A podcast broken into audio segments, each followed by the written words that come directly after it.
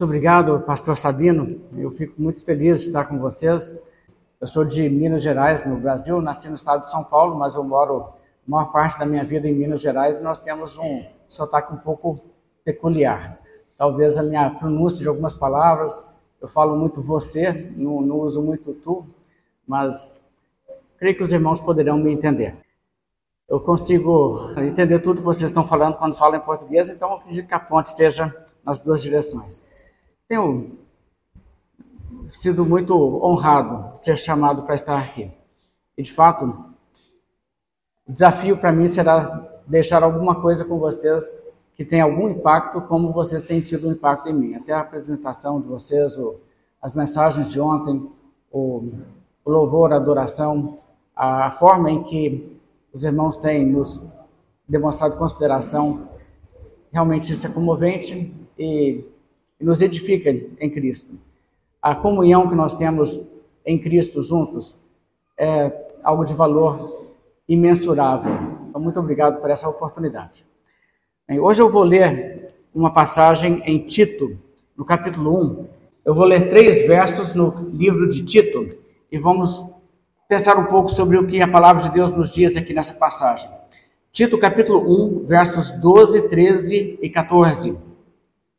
O apóstolo Paulo, escrevendo a Tito, diz: Foi mesmo dentre eles um seu profeta que disse: Cretenses, sempre mentirosos, feras terríveis, ventres preguiçosos.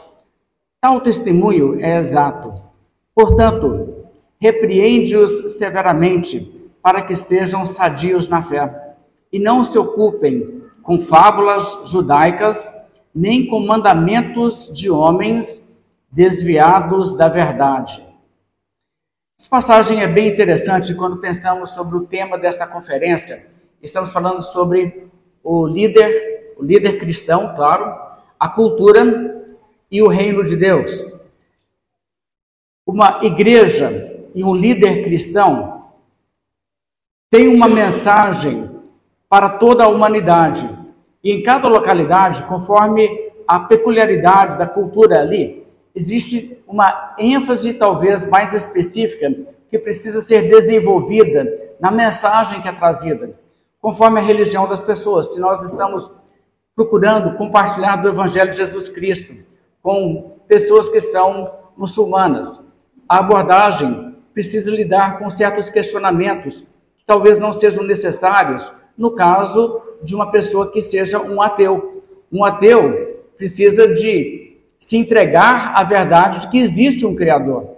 Ora, o muçulmano já entende isso muito bem.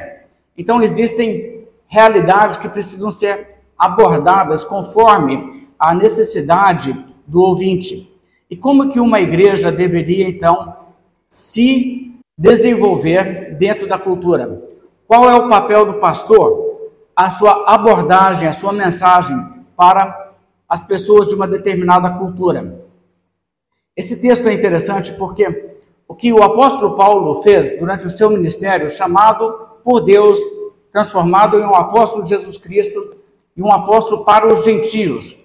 Ele, que era judeu, filho de fariseus, criado dentro do judaísmo mais rigoroso, agora um cristão, entendendo a mensagem de Jesus Cristo, sendo instruído diretamente por Jesus Cristo por meio de revelação, como Jesus Cristo revelou-se a ele. Ele viaja, prega o evangelho, inicia trabalhos cristãos onde nunca antes havia uma igreja cristã, e o apóstolo Paulo separa indivíduos nos quais ele percebe existe aqui potencial para líderes. Esses homens podem ser futuramente pastores em igrejas, pessoas que deram continuidade ao ministério, pessoas como Timóteo, Tito, a quem ele escreveu também essas epístolas pastorais. E é interessante que o apóstolo Paulo vê então essa continuação da obra de Deus acontecendo desta maneira. Ele instrui, por exemplo, a Timóteo: aquilo que você viu e aprendeu comigo, transmite também a homens fiéis e idôneos que levarão isso adiante, que passarão isso também para outros. E é nessa percepção do papel do homem de Deus, do líder na igreja, que o evangelho chegou até nós hoje, nessa localidade, muitas gerações depois.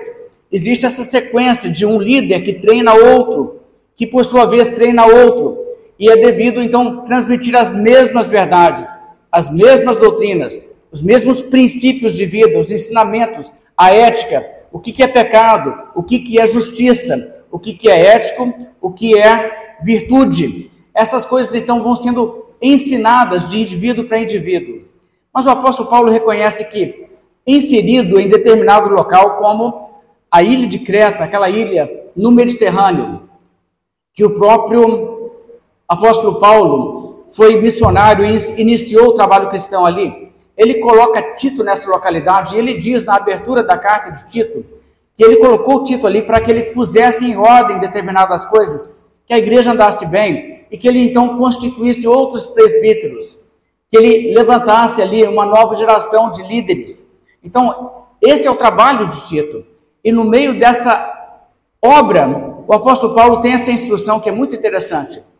O apóstolo Paulo faz a observação de que um cretense, um dos homens lá de Creta, fez essa declaração. É claro que isso não é um profeta de Deus, não é uma palavra inspirada de Deus, é uma voz daquela cultura. E esse homem tinha um senso de uma crítica da sua própria cultura. Ele falou sobre a cultura dele assim: cretenses, ou seja, eu aqui, o, meu povo, nossa comunidade aqui onde nós moramos na ilha de Creta, no Mediterrâneo, ele diz: sempre mentirosos, feras terríveis, ventres preguiçosos. Ou seja, ele critica elementos que ele nota que são vícios presentes no comportamento do seu próprio povo. Agora, o apóstolo Paulo, que não era cretense, era de fora, faz uma coisa que muitas pessoas diriam hoje não se deve fazer. Né? No Brasil, nós falamos que isso aqui não é politicamente correto. No verso 13, o apóstolo Paulo diz: tal testemunho é exato. ok. O que, que Paulo fez aqui? Paulo disse: Eu estive em Creta, convivi com o pessoal ali, e realmente eu notei exatamente isso. Existem essas características, essas tendências que surgiram entre os cretenses e o indivíduo ali da própria cultura deles que analisou e fez essa crítica, ele acertou. Isso realmente é algo que é problemático ali. Então isso nos leva a pensar um pouco como que uma pessoa aprende uma cultura. Uma cultura não é uma coisa genética. Uma cultura se aprende no ambiente em que você nasce e você vai crescendo. Eu mesmo cresci em duas culturas e meus pais sendo americanos, e eu, nascendo no Brasil, passei alguns anos também nos Estados Unidos, tive choque cultural em pequena medida nos dois lugares, porque alguma coisa da minha criação é americana, alguma coisa da criação é brasileira. Então, a gente observa e a gente começa a perceber qual é a reação da pessoa, qual é a expressão do rosto, o tom de voz, como que você age nessas situações. E no meio dessa observação que a criança vai absorvendo a sua cultura e vai desenvolvendo suas percepções do mundo, existe também transmissão muitas vezes de valores e que variam de sociedade para sociedade. Existem sociedades onde o valor da vida humana é muito pouco. Os seres humanos não são vistos como a, a vida deles é preciosa. Isso não é porque não seja preciosa, é porque, em alguma medida, desde lá de Noé, onde nossos ancestrais em comum desceram da arca e havia um entendimento correto de Deus, do Deus verdadeiro, e alguns valores também de princípios morais, a transmissão dessas coisas não foi preservada e houve uma corrupção. Isso pode acontecer. Eu vou te dar um exemplo que vocês vão perceber claramente, porque culturas não são coisas inalteráveis. Elas mudam. Conceitos, ideias entram e mudam uma cultura. Como aconteceu, por exemplo, na Alemanha, quando o nazismo se propagou e o nazismo desvalorizou a vida humana, especialmente certas vidas humanas, de modo que a banalização da vida humana, do valor da vida humana, isso aconteceu de modo que as pessoas ali tiveram condições de cometerem atrocidades mesmo. e acharem que estavam fazendo uma coisa correta. Veja, isso é uma coisa que não seria possível antes do liberalismo teológico que tomou as mentes do povo alemão em grande medida e que abriu o caminho para uma mensagem anticristã como a mensagem do nazismo. Então, ideias influem na maneira que as pessoas pensam e a forma que elas pensam impacta os seus valores. E outras coisas assim. Eu poderia dizer como, por exemplo, a mentira é uma coisa muito séria ou a mentira não é uma coisa tão séria assim? Essa passagem, o cretense que analisou a sua própria cultura disse que havia um problema na sua cultura com mentira. Olha, existe a realidade que em alguns lugares as pessoas falam mentiras e isso não é tão mal visto. Em outros lugares, você mente para uma pessoa e ela descobre, ela está profundamente ofendida, você perde uma amizade porque você mentiu. Conforme a pessoa percebe, é punido ou não na cultura, a pessoa começa a avaliar a gravidade daquilo. Da mesma maneira, se uma pessoa assassina outra pessoa, mata um indivíduo, um inocente, como que ele é tratado na sua cultura? A cultura pode transmitir para ele, não, isso é errado. Mas não é tão errado assim. Ou a cultura pode transmitir o que você fez é tão grave, mas tão grave. Isso simplesmente não se faz. E a criança vai absorvendo essas coisas da cultura, de modo que o, o norte, o conceito que ela tem, da gravidade de um pecado pode estar errado conforme a cultura na qual ela está inserida. E é possível que ela encontre, no, no contexto de onde ela foi criada, uma desvalorização da vida humana que ela pensa, não é tão sério assim. Talvez se aquela pessoa me aborrecer muito, eu vou lá e mato aquela pessoa. E não acho nada demais com isso.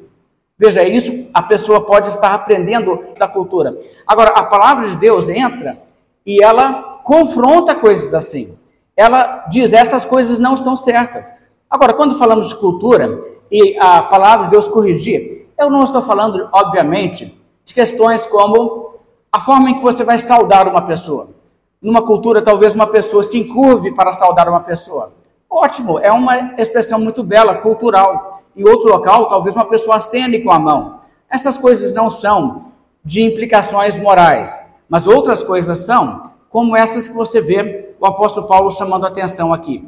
O apóstolo Paulo diz que é real essa percepção que um próprio cretense fez de que havia um problema de mentira, de brutalidade, de violência e de preguiça naquele contexto da ilha de Creta. E então a palavra do apóstolo Paulo diz: Tito, atuando nesse contexto em que você está, reconheça que esses são problemas que são comuns ali. Pessoas aprendem isso no seu contexto e passa também de pai para filho. A pessoa vê o pai usando de mentira para se justificar de qualquer responsabilidade, para levar vantagem em alguma situação. Então o filho aprende, é assim que se faz. Então, o que você deve fazer? Paulo diz: portanto, repreende-os severamente, para que sejam sadios na fé. E quando ele diz repreende-os, ele está dizendo repreende aos cristãos, as pessoas que se converteram desse contexto, as pessoas da cultura de Creta que vieram a Cristo, eles creem em Cristo, eles são salvos, mas se serão sadios na fé, se serão cristãos maduros, cristãos com as devidas virtudes e o fruto do Espírito Santo se manifestando plenamente em suas vidas, eles precisarão de reconhecer essas coisas. Talvez eu tenha uma tendência de ser assim, e eu não via isso como muito errado, porque a minha cultura não me educou a pensar como que isso é uma coisa que eu não deveria ser. Aqui isso é bem aceito, mas como cristão eu não posso ser assim. Eu não posso usar da mentira. Eu preciso me tornar uma pessoa diferente. Eu preciso ser uma pessoa mais produtiva e uma pessoa mais pacífica.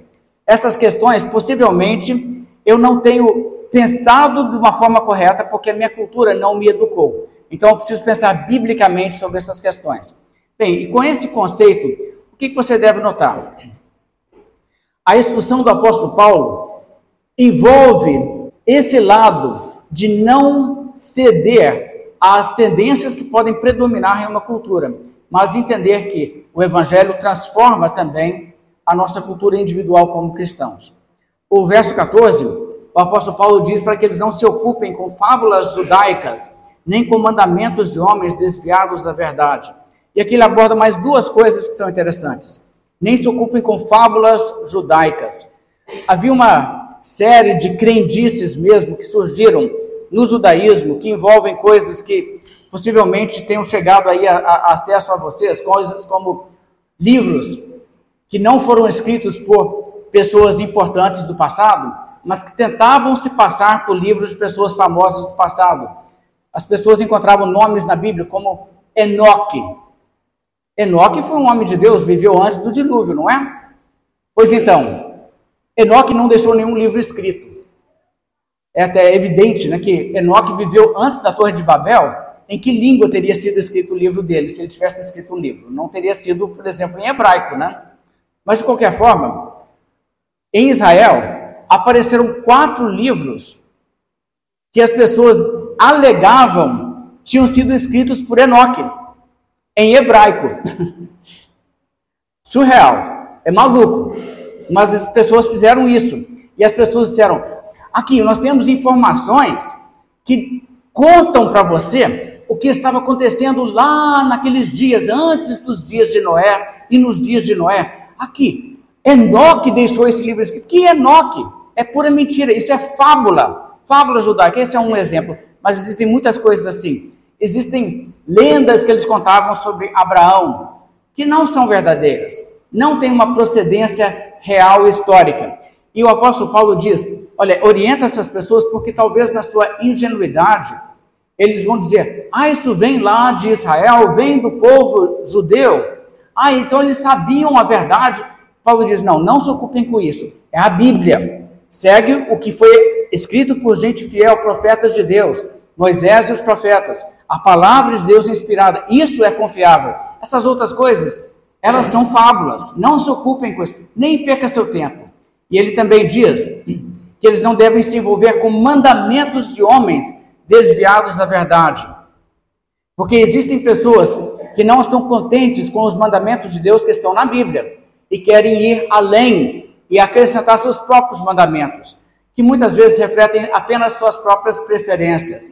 Então põe regras.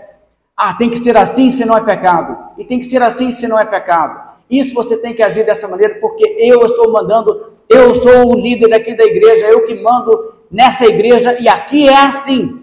Nossa igreja tem essa regra, mas está na palavra de Deus? Não, não está. E Paulo está dizendo: não, não, não aceitem essas coisas, porque poderia haver ali entre os cretenses essa falta de percepção de que somente a palavra de Deus é regra, de modo que alguém chegando e trazendo mandamentos em seu próprio nome, falando por si mesmo, não declarando aquilo que, veja, a Escritura diz isso, e eu estou apenas explicando o significado correto do texto bíblico. Deus exige de cristãos esse comportamento, mas pessoas trazendo seus próprios mandamentos. Então Paulo diz: não se ocupem com essas coisas.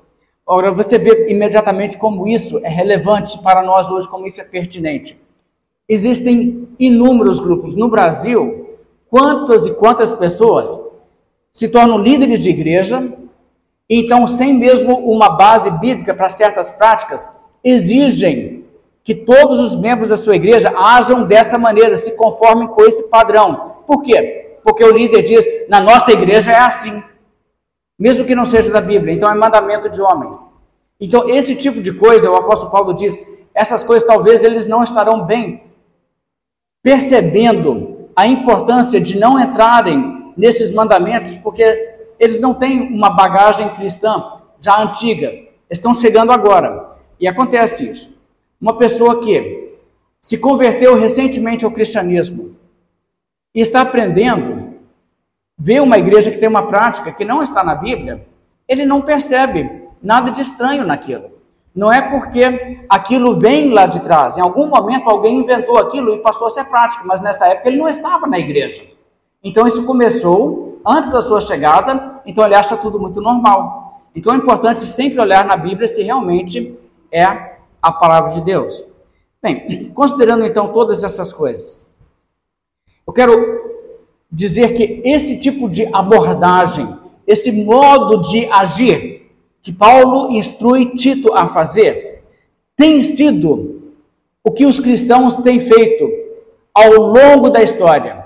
E desta forma, cristãos têm confrontado erros que estavam enraizados dentro de culturas e mudado culturas, transformado culturas muitas vezes para melhor. Muitas vezes a cultura não muda, mas o indivíduo que se torna cristão muda e não acompanha mais a cultura. Então, vamos dar alguns exemplos. Em determinados lugares onde se praticava canibalismo e missionários cristãos chegaram e falaram contra isso, evidentemente. E a prática não existe mais naquela localidade do mundo. Isso é o cristianismo levando uma mensagem positiva. No Império Romano havia a luta de gladiadores para a diversão onde pessoas tinham que se confrontar e tentar matar uma a outra para o público ficar se divertindo. E o ser humano é estranho. O ser humano, por causa do seu pecado, ele consegue aprender a se divertir com coisas que são perversas. É triste isso, mas é uma realidade. Muitas das diversões nas diversas culturas são coisas degradantes para o ser humano e são coisas erradas moralmente. Mas o ser humano aprende a se divertir dessa maneira. No período em que as pessoas estavam realizando essas lutas de gladiadores, muitas vezes os gladiadores eram pessoas capturadas por exércitos romanos em campanhas militares, levavam essas pessoas então ali para Roma e diziam: aqui, esse homem é um lutador, coloca ele lá, vai dar um show para as pessoas. E outras situações também poderiam acontecer. Mas então, as pessoas morriam ali, era morte real na sua frente. Ao invés disso se tornar revoltante para a pessoa e a pessoa ter desgosto de observar aquela cena, pessoas ficavam ali empolgadíssimas, tornando-se cada vez mais eufóricas diante do sangue. Existe um relato que sobrevive daqueles dias da antiguidade, onde uma pessoa diz: certo indivíduo não queria ir às arenas para assistir às lutas, porque ele tinha uma certa aversão, ele tinha pavor daquela glorificação da morte. Mas alguém o convenceu a ir, e ele foi. E no primeiro dia que ele foi, ele estava ali desviando o olhar no momento que ele percebia que uma pessoa realmente iria morrer. Até o final da apresentação, ele estava olhando com os olhos grudados na cena. A segunda vez que ele foi, ele já assistiu tranquilamente. E na terceira vez que ele foi à arena, ele estava gritando: mate, mate, mate, junto com os outros. Está vendo como que a pessoa pode ser infectada por isso? Existem realidades que você vai perceber, e a Bíblia confronta isso. Uma cultura pode te ensinar que a forma de você se divertir é você se embriagar, ficar totalmente embriagado. Isso é realmente uma forma de se divertir? A Bíblia aprova esse tipo de coisa? Ou pode ser até mesmo de praticar maldade contra a pessoa e humilhar uma outra pessoa, uma pessoa que é mais fraca, ou uma, uma pessoa que você simplesmente quer ridicularizar, fazer que ela passe vergonha. E pessoas fazem esse tipo de coisa. Isso pode se tornar uma coisa comum. Assim, nós corrigimos isso, não é? Nas crianças, quando começam a fazer isso. Às vezes tem uma pessoa ali que tem uma dificuldade, ele talvez não consegue andar muito bem, ou ele tem uma dificuldade na maneira que ele fala, e as pessoas então começam a zombar e a fazer com que ele se torne a piada, e todos ali riem dele. Você já notou que a Bíblia diz: não colocar, não colocar obstáculo no caminho do cego? Que coisa interessante, não é? Porque pessoas fazem isso, oh, é um cego, ele está andando com dificuldade. Aí a pessoa assim, ah, vamos fazer assim, vamos colocar um tropeço no caminho dele. Aí a pessoa está andando, alguém vai lá e coloca uma coisa, ele, ele cai, todo mundo, ah, e ri daquilo. A Bíblia diz, isso é maldade, você ser pecado, isso não é maneira de se divertir. Então, assim, o que a Bíblia faz, ela confronta essas coisas e ela mostra se as coisas são erradas. Vou dar um outro exemplo. Na Europa, antes da chegada do cristianismo, a Europa estava envolvida em toda espécie de bruxaria, de feitiçaria. Essas coisas eram comuns. As pessoas tinham rituais mágicos para tudo. As pessoas faziam sacrifícios humanos em muitos casos. Haviam situações ali onde as pessoas acreditavam que se acontecesse uma, uma tempestade, uma chuva, uma geada, prejudicasse a plantação, eles falavam, é culpa de determinadas pessoas, iam lá e matavam essas pessoas como punição, acreditando que elas tinham feito atos mágicos que provocaram esses elementos da natureza. O cristianismo chegou e baniu e proibiu essas coisas, e pararam de fazer isso. Aliás, Muitas pessoas não entendem a história da igreja. As pessoas falam porque a igreja católica queimava bruxas e etc. No início, o cristianismo chegou e proibiu esse tipo de tratamento de pessoas, porque esse tipo de coisa já existia nas culturas. Eles queimavam pessoas e matavam pessoas por causa de é, acusações falsas de toda espécie de envolvimento com coisas. E existia mesmo bruxaria de toda espécie. Mas matavam pessoas assim, e essas coisas foram proibidas pelo cristianismo. Foi bem mais tarde que essas coisas da cultura invadiram a igreja e começaram a praticar essas coisas, porque essas coisas nunca foram totalmente extintas, mesmo que proibidas pela igreja cristã. Bem, mas então, a igreja deve trazer uma mensagem conforme a necessidade da cultura. Agora, quem está dentro de uma cultura vai precisar de perceber isso. E eu não tenho a mínima condição de opinar muito sobre o que seriam as ênfases que devem se dar numa realidade como a que vocês têm aqui em Bissau.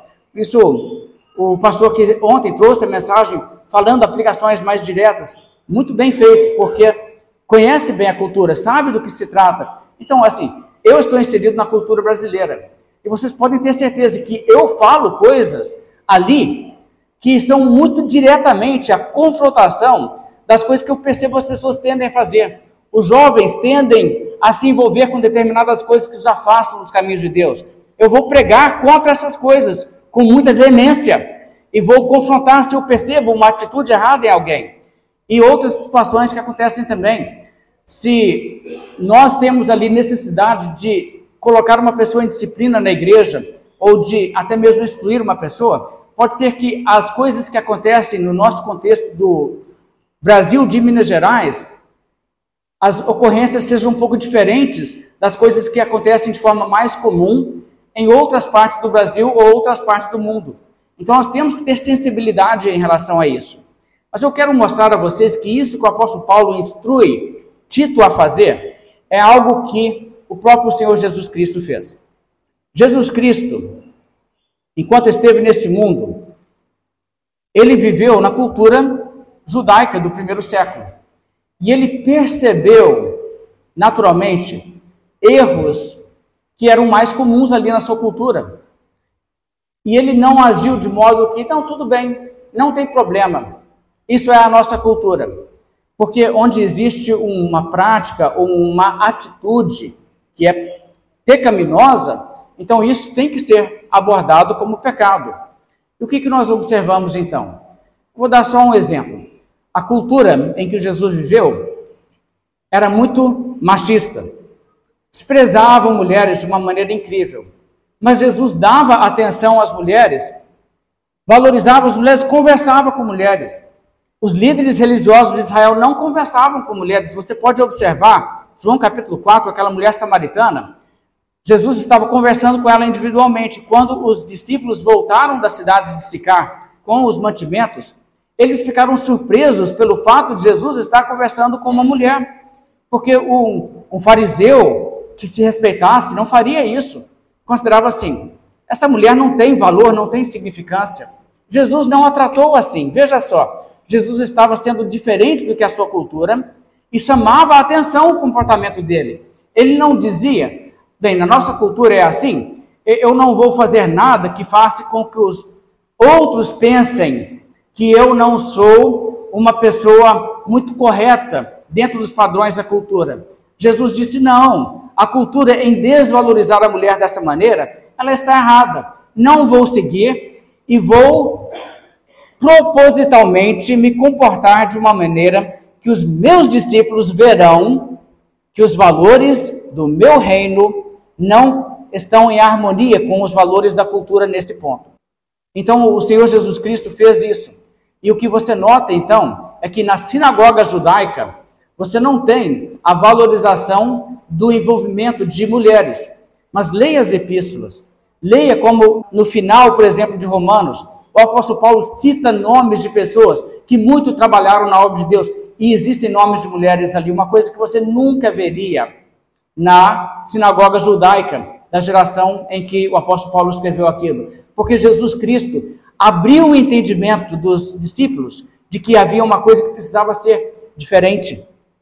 Essas coisas também você pode notar em relação à atitude que os judeus tinham para com os estrangeiros. Os judeus eram muito racistas. Eles eram racistas com essas categorias. Tem o judeu e o gentio.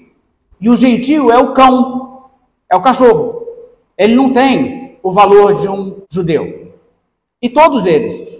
Então, o Senhor Jesus Cristo, frequentemente, chamou a atenção ao fato que haviam pessoas ali agindo de maneiras que serviam de repreensão para os judeus. E você deve entender, no Brasil nós falamos que ele estava cutucando a pessoa.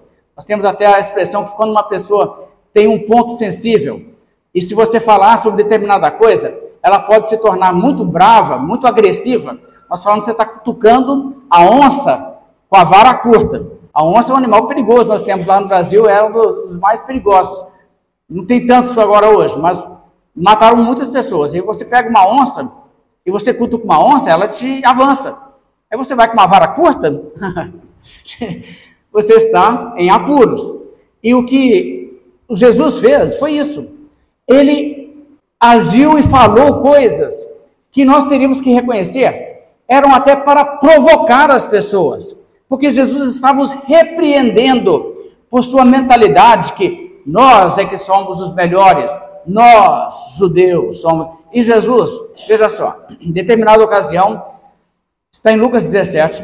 Jesus curou dez leprosos, mas ele curou não ali na sua presença, porque ele queria criar essa situação. Você vê que o Espírito de Deus conduzindo Jesus, ele sabia o que aconteceria. Então Jesus sabia.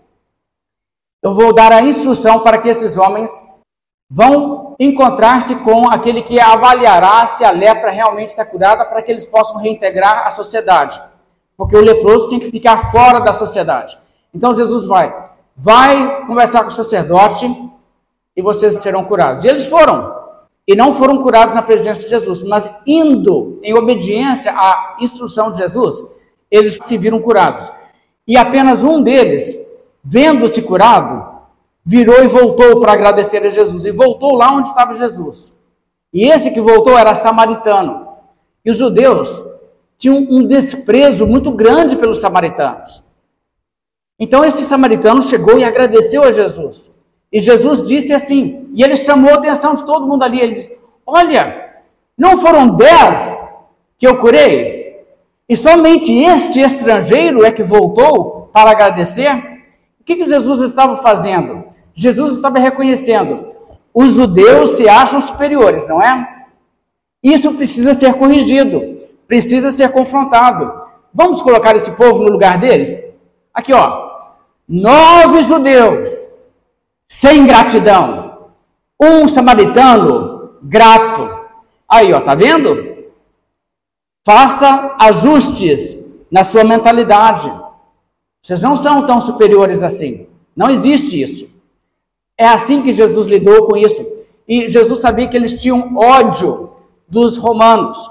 Até porque os romanos estavam ali os oprimindo, eram os, os agressores realmente eram os colonizadores.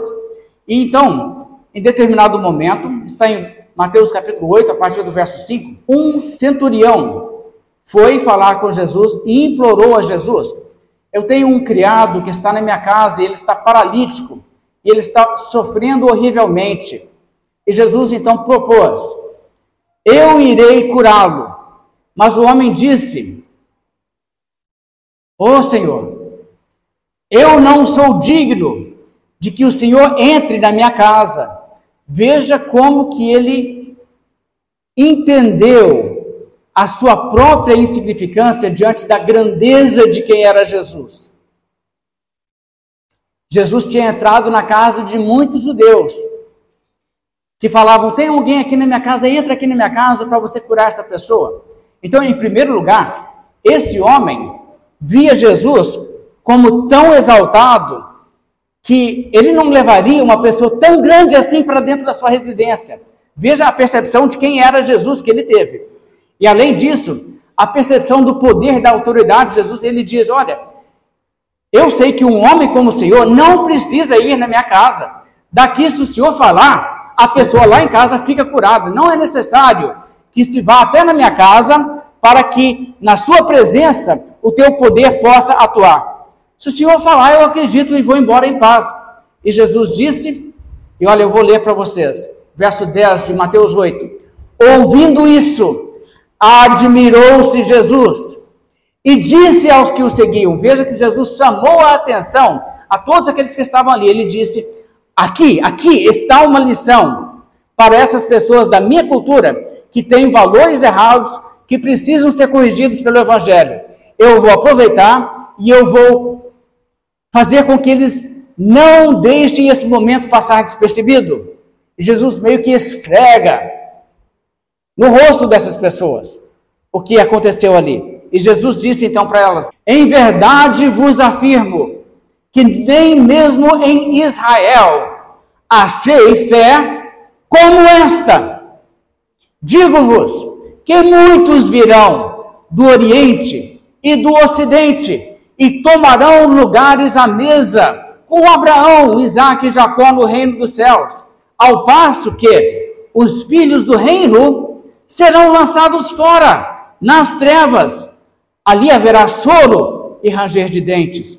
E Jesus então estava os corrigindo e dizendo: Olha, essa coisa que vocês acreditam piamente, que por ser judeu tem vantagens espirituais, não existe.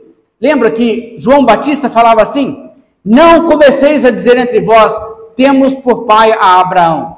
Isso não é o que importa. Ele disse: Olha, muitos dos filhos do reino serão lançados fora nas trevas, irão para o inferno. Enquanto outras pessoas de outros povos, de outras etnias virão do Oriente e do Ocidente e tomarão lugares no reino dos céus, juntamente com Abraão, com Isaac e com Jacó. E Jesus então está desconstruindo esse conceito errado que eles haviam absorvido na sua cultura, e esse senso de superioridade racial que eles tinham por serem judeus. Então Jesus fez questão de confrontar isso e dizer: vocês não podem ser assim. Assim Jesus se comportou. Aliás, mais um exemplo disso, eu vou ler agora em Lucas capítulo 4, e veja como Jesus não apenas uma vez aqui e outra vez ali, mas parece que com bastante frequência repetia e enfatizava isso, porque ele sabia isso precisa ser corrigido, precisa ser corrigido. E foi uma coisa que foi uma luta até o apóstolo Pedro. Com tudo isso que Jesus Cristo fez, ainda teve que receber uma revelação de Deus em Atos 10, para que estivesse disposto a ir na casa de Cornélio mais tarde para que gentios fossem aceitos na igreja tão plenamente quanto. Entende? Então essas coisas são importantes. É o tipo de coisa que Paulo está dizendo: repreende-os severamente para que sejam sadios na fé. Veja Lucas capítulo 4. Aqui Jesus está pregando numa sinagoga. E olha como que Jesus os confrontou. Verso 24. E prosseguiu: De fato vos afirmo que nenhum profeta é bem recebido na sua própria terra. Na verdade, vos digo que muitas viúvas havia em Israel no tempo de Elias. Quando o céu se fechou por três anos e seis meses, reinando grande fome em toda a terra. A nenhuma delas foi Elias enviado, senão a uma viúva de Sarepta, de Sidom, uma outra cidade fora de Israel, uma cidade da qual eles tinham também um certo desprezo. Verso 27. Havia também muitos leprosos em Israel nos dias do profeta Eliseu, e nenhum deles foi purificado, senão Naamã, o Ciro. Como foi que as pessoas reagiram a essa informação? Verso 28 diz: Todos na sinagoga, ouvindo estas coisas, se encheram de ira e, levantando-se, expulsaram-no da cidade e o levaram até o cimo do monte sobre o qual estava edificada, para de lá o precipitarem abaixo. Jesus, porém, passando por eles, retirou-se. Você vê que Jesus era um pregador com coragem coragem para apontar até erros onde as pessoas não queriam ouvir a verdade. Eles não queriam ouvir que pessoas de outras nações poderiam ser privilegiadas acima delas. E Jesus, então, mostrava pelas próprias escrituras do Velho Testamento que era exatamente isso que aconteceu em determinados momentos da história do povo de Israel. Eles não gostaram de ouvir isso. Então, é essa a função da igreja, em qualquer cultura. Identificar onde as pessoas estão vivendo em desacordo com a mensagem de Cristo. E precisamos declarar à nossa cultura e ao povo que ouve a palavra de Deus na igreja esses elementos. A Bíblia diz isso. Não siga a cultura ao seu redor, se a cultura ao seu redor tem uma prática que está em desacordo com a palavra de Deus. E isso, irmãos, toda cultura tem. Toda cultura tem. O apóstolo Paulo aqui falou sobre os cretenses serem preguiçosos. É uma coisa muito interessante que existe um outro extremo. Eu conversei quando estava no seminário com um filho de missionários que atuaram no Japão. E ele me contou muito sobre a forma em que a coisa é tratada no Japão. Os japoneses trabalham muito, mas talvez eles não tenham um equilíbrio. Ele disse, por exemplo, que na escola onde ele estudava, aquela pressão de você fazer tudo muito corretamente e chegar na hora. Você tem que chegar na hora para a escola. Eles colocavam um portão que fechava automaticamente, não era um. ninguém segurava o controle. Bateu a hora, o portão fechava. Uma aluna menina de 13 anos, chegando na escola, vendo que iria se atrasar, fecharia o portão, não abriria. Ela atrasou 10 segundos, fica sem a aula. Determinado número de faltas, toma bomba. Se você toma bomba no Japão, a vergonha social é tanta que a família tende a mudar da cidade para outra cidade onde ninguém sabe que um dos filhos deles tomou bomba, não passou de ano. Então, a pressão era tão grande que essa menina arriscou-se passar no portão e o portão a esmagou, ela morreu por causa de um dia de aula. Ora, isso não é um tipo de pressão que é saudável para o ser humano. E pessoas muitas vezes se suicidam porque não conseguiram passar de ano e não querem que a família passe a humilhação, porque a, a cultura diz: você tem que trabalhar, você tem que se esforçar, você tem que estudar. Ok, ótimo, existe valor nisso, mas existe também um ponto de equilíbrio. O ser humano não é uma máquina só para isso, entende? Então, em qualquer contexto, terá que se analisar o que precisa ser confrontado aqui, porque não se empurra jovens que sentem que a vergonha é tão grande porque não atingiram uma determinada nota na escola que elas precisam tirar a sua própria vida, porque a sociedade as rejeita a esse grau por esta falha. Quer dizer, existem realidades que precisam ser confrontadas pelo Evangelho. E é necessário que o pregador cristão faça isso. Agora, aquele que está inserido na cultura, entende a mensagem do Evangelho, estuda a Bíblia, vê na Bíblia as coisas que estão ali escritas, ele vai perceber isso, ele terá essa mensagem. Às vezes o mensageiro será um missionário que chega para uma cultura.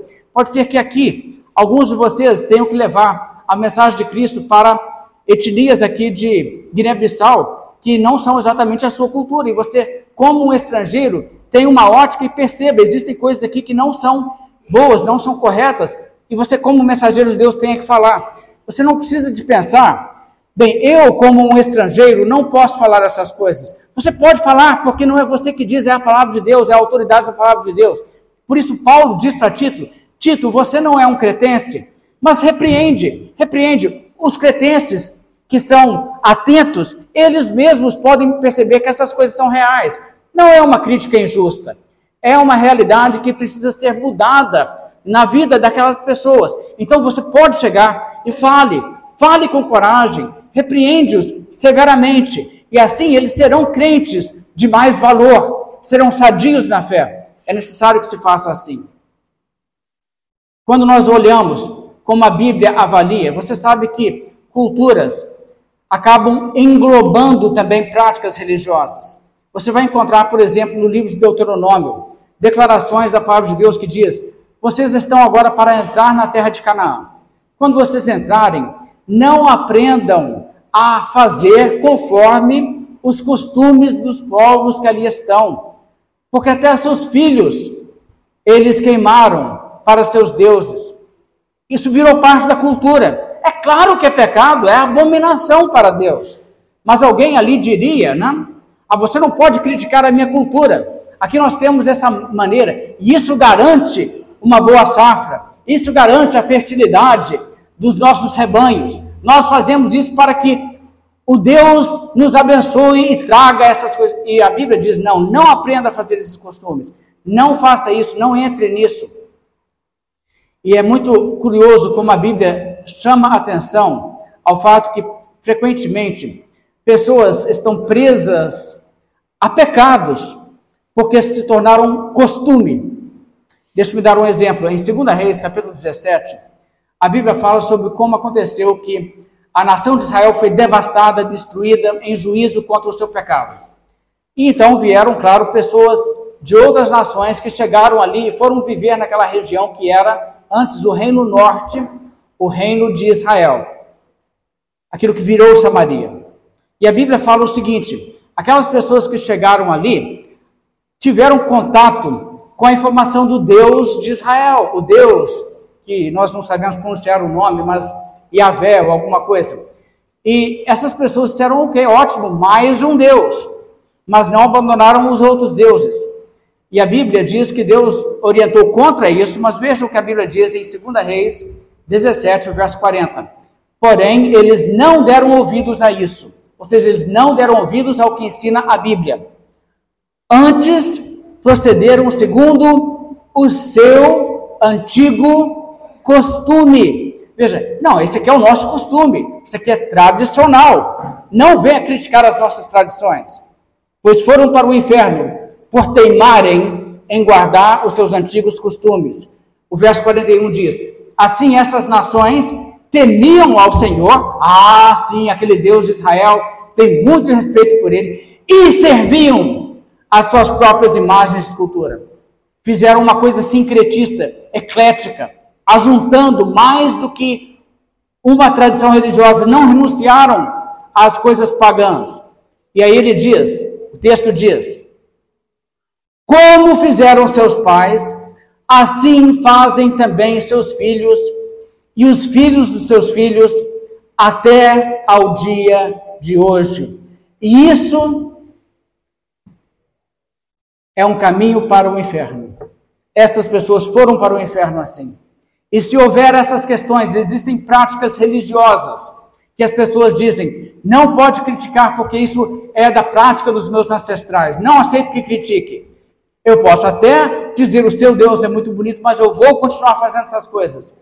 Irás para o inferno, porque essas coisas não são aceitáveis ao Deus verdadeiro, o único Criador.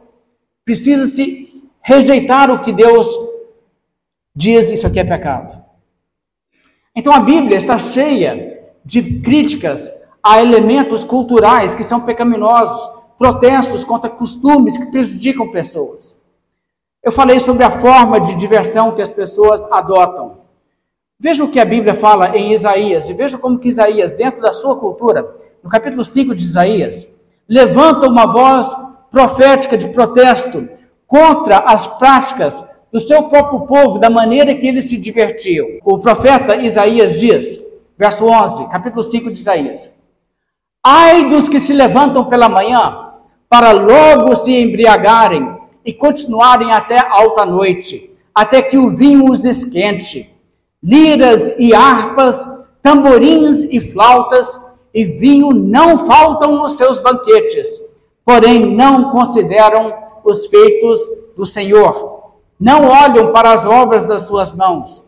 Ai dos que puxam para si a iniquidade com cordões de injustiça, que puxam o pecado como se faz com cordas de uma carroça e dizem: Que Deus se apresse e termine logo a sua obra para que a vejamos que se aproxime e se manifeste o conselho do Santo de Israel, para que o conheçamos. Ai dos que ao mal chamam bem, e ao bem chamam mal, que fazem das trevas luz, e da luz fazem trevas, que mudam o amargo em doce, e o doce mudam em amargo. Ai dos que são sábios aos seus próprios olhos, e inteligentes em seu próprio conceito Ai dos que são heróis para beber vinho e valentes para misturar bebida forte, que por suborno justificam o ímpio, mas ao justo negam justiça. Veja como o profeta Isaías confronta o que acontecia ali. O povo de Israel tinha esse legado. Eles tinham as escrituras, eles tinham a lei de Moisés, eles tinham conhecimento do Deus verdadeiro, em um mundo onde o conhecimento do Deus verdadeiro havia sido abandonado ao longo das gerações, descendentes de Noé, e pessoas inventaram outras crendices aí para terem um Deus mais a seu gosto. Mas lá em Israel, a geração de Isaías via isso. Havia pessoas ali que se tornaram populares como escarnecedores, zombadores, pessoas que ridicularizavam o Deus. Diziam assim: ah, o Deus de Israel irá julgar, ele irá trazer castigo se nós não guardarmos a sua lei. Que ele faça isso logo, eu quero ver. Tipo aquela pessoa que diz: se Deus tem esse poder mesmo, então que ele me mate aqui agora. Ah, ele não me matou, tá vendo? Ele não tem poder. Ah, ah, ah, e ri, e zomba. E as pessoas então se divertindo com isso. E então mudando e dizendo: a Bíblia diz que essa prática sexual é pecado? Não, ela não é pecado, nós hoje fazemos isso. Isso é um pensamento antigo, pensar isso, é coisa de Moisés, né? já se passou a época, os tempos hoje são outros. E é dessa forma de argumentar, ao mal eles chamavam bem, e ao bem eles chamavam mal. E agindo dessa maneira, eles afrontavam a Deus. E com isso, acontece que as pessoas se tornam populares. Jovens olham para isso e eles têm uma inclinação, uma vontade de agir de uma forma assim, e eles veem essas pessoas mais atrevidas, essas pessoas mais ousadas de blasfemarem, e eles falam: aquele ali, eu admiro ele, quero ser como ele. Ah, muito bom. Olha como que ele ridicularizou aqueles apegados à palavra de Deus. Aquelas pessoas são muito muito tolas, elas são muito sem graça. Nós temos muito mais diversão do que elas, ah, né? e age dessa maneira. E isso é confrontado. É claro que todo aquele movimento, tudo aquilo ali, Deus destruiu aquele povo por causa disso, por causa desse sentimento que prevalecia, que Isaías confronta. Tiago e Jesus falaram muito sobre o materialismo ali na sua cultura. E materialismo você vai ver em toda a cultura. Não tem escapatória. Isso é um pecado que você vai encontrar, talvez, em algum local ele seja mais generoso que outro. Mas eu achei até interessante algum levantamento feito em dezenas de nações para identificar a tendência para furtar, levar uma coisa que não te pertence. Uma opção de país, fizeram um teste, pegaram uma carteira, colocaram ali um documento que tinha uma o nome de uma pessoa seria facilmente encontrado a pessoa que era dona e colocou-se ali um valor de dinheiro, um valor substancial de dinheiro, mas não, não uma fortuna, um valor significativo. E observaram a porcentagem das carteiras que voltaram em cada país. O país onde a desonestidade foi maior foi a China, que tem um governo socialista que diz, teoricamente, aqui nós não valorizamos a propriedade, as pessoas vão aprender nesse contexto, a pensar em tudo seja uma coisa em comum. Mas não estava funcionando, não é? É, é interessante que todo lugar você vai ter esse problema do ser humano ser egoísta e querer as coisas para si. E veja, em determinado momento, um homem chegou para Jesus e disse para Jesus: Senhor, ordene a meu irmão que ele reparta comigo a herança. O que aconteceu ali? Eu não sei exatamente, a Bíblia não dá detalhes, mas uma coisa eu posso te dizer com certeza. A reivindicação daquele jovem não era uma coisa injusta, ele não estava usando de mentira. O pensamento dele não era tipo assim: eu quero lesar o meu irmão, eu quero fazer uma coisa que é injusta nos termos das normas de propriedade, de como que se transfere herança no, nas nossas leis aqui, e eu não estou conseguindo, já sei. Eu vou levar meu caso a Jesus e vou aliciar Jesus para que ele seja meu aliado Jesus vai entrar do meu lado e vai me ajudar a dar um golpe em cima do meu irmão. Não, não era isso. O que estava acontecendo certamente era que o seu irmão estava prejudicando a ele. Ele era o injustiçado. E ele sabia disso. E ele sabia, Jesus está do lado da justiça. Se Jesus der um palpite sobre a minha situação, vai me favorecer porque estou sendo prejudicado nessa situação. Vou até Jesus. E ele chegou com essa história para Jesus. Só que o que aconteceu ali o surpreendeu. Jesus não reagiu da maneira que ele imaginou. Jesus disse para ele: cuidado com qualquer tipo de avareza, porque a vida de um homem não consiste na abundância dos bens que ele possui. E então ele contou uma parábola. Você lembra, conhece a parábola? Certo homem era já rico, ele tinha propriedade, ele tinha plantações. Em um ano, a plantação dele rendeu tanto lucro, mas tanto lucro, que ele não tinha nem como continuar com aquelas instalações. Ele teve que fazer novos celeiros para tanto volume e tudo mais. E aquele homem concluiu: Eu estou agora abastado, estou rico, eu posso até nem trabalhar o restante da minha vida de tanto lucro que eu tive. Agora eu vou dizer, agora relaxa um pouco, descansa e aproveita a vida. E Jesus disse, ele era louco, ele não sabia que naquela mesma noite ele morreria. Pediriam a sua alma. E aquilo tudo ficaria para trás. E ele disse: é assim quando uma pessoa é rica neste mundo, mas não é rica para com Deus. Agora, isso que Jesus disse ali, isso é uma coisa que tem que ser dita em todo contexto. Porque não existe uma cultura no mundo que não avalia as pessoas, que não avalia as pessoas pela abundância dos bens que possui. Em toda a sociedade existe uma questão de status.